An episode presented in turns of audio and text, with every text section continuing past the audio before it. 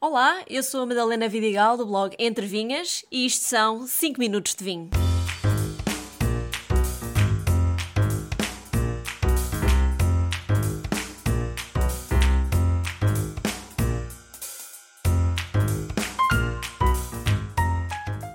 O que é que é um bom vinho? Curiosamente, esta é a pergunta que mais tenho recebido desde que comecei o podcast e é hoje que finalmente vou responder.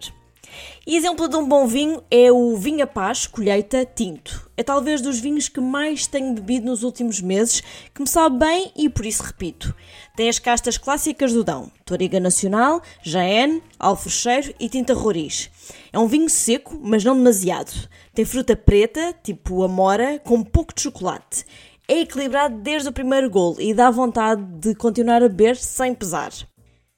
Quanto a um bom vinho, acima de tudo, e lembrem-se sempre disto, um bom vinho é aquele que vos dá prazer beber e que ficam com vontade de comprar mais. Não interessa se tecnicamente o vinho cumpre com todos os requisitos de qualidade. O que mais importa é o que o consumidor gosta e o consumidor é o elemento mais importante no mundo do vinho. Acreditem mesmo. Bom, mas já que eu sou júri de diferentes concursos de vinho em Portugal, tenho a obrigação de saber o que é que, em termos técnicos, se considera um bom vinho e hoje vou partilhar convosco. É óbvio que a apreciação de um vinho é algo muito pessoal e, antes de mais, temos que ser capazes de ver além das nossas preferências pessoais e avaliar o vinho pelas suas próprias características. Podemos até não gostar do estilo de vinho que temos à nossa frente, mas reconhecemos as suas qualidades.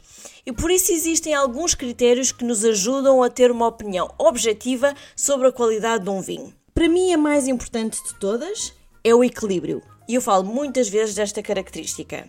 Um bom vinho tem que ter equilíbrio entre fruta, doçura, taninos e acidez. Um vinho muito frutado ou com muita sensação de doçura torna-se enjoativo, a não ser que seja mesmo um vinho doce, mas isso é outro assunto. No caso dos taninos e da acidez, se forem muito intensos, ao ponto de sobressaírem à fruta, então é um vinho muito duro, ou seja, desagradável de beber. Outro critério é o final de boca. Final de boca é aquele sabor que continuamos a sentir na boca depois de ter engolido o vinho. O sabor dos bons vinhos permanece no nosso paladar por muito tempo, o que torna a experiência muito mais interessante.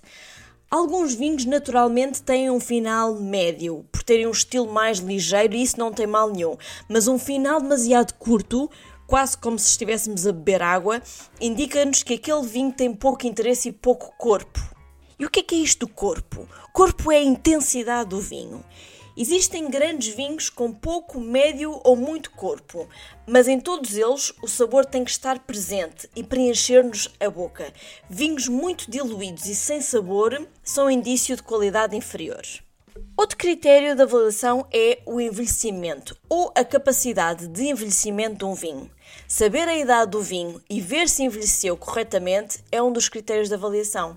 Tal como eu falei no episódio 10, Há vinhos que com a idade ganham corpo e aromas e ficam mais interessantes, há outros que perdem toda a sua vida e frescura.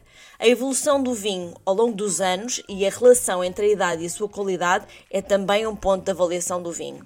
Por fim, é importante também ter em conta a tipicidade ou genuinidade do vinho, ou seja, se o vinho expressa as características da região em que foi feito. Na verdade, tecnicamente, este não é um critério muito penalizador, mas pensem como consumidores. Vão a uma loja, dirigem-se à prateleira do vinho verde, trazem para casa um vinho que no final salve-vos a vinho alentejano. Nada contra os vinhos alentejanos, mas a vossa expectativa era diferente e, portanto, vão ficar um pouco desiludidos. Claro que aqui já estou a excluir qualquer vinho que tenha defeito. Isso nem sequer vai à avaliação. E é importante também distinguir um aroma de defeito de um aroma típico de uma casta, pois nem todas as castas são tão frutadas e aromáticas e perfumadas como estamos habituados. Penso que depois deste episódio e destas dicas que vos dei, já conseguem distinguir um pouco melhor um vinho de qualidade de um vinho de menor qualidade. Mas acima de tudo, como eu disse, o que interessa é que vos dê prazer a beber. Esqueçam a parte técnica, divirtam-se. Um brinde a todos e até ao próximo episódio.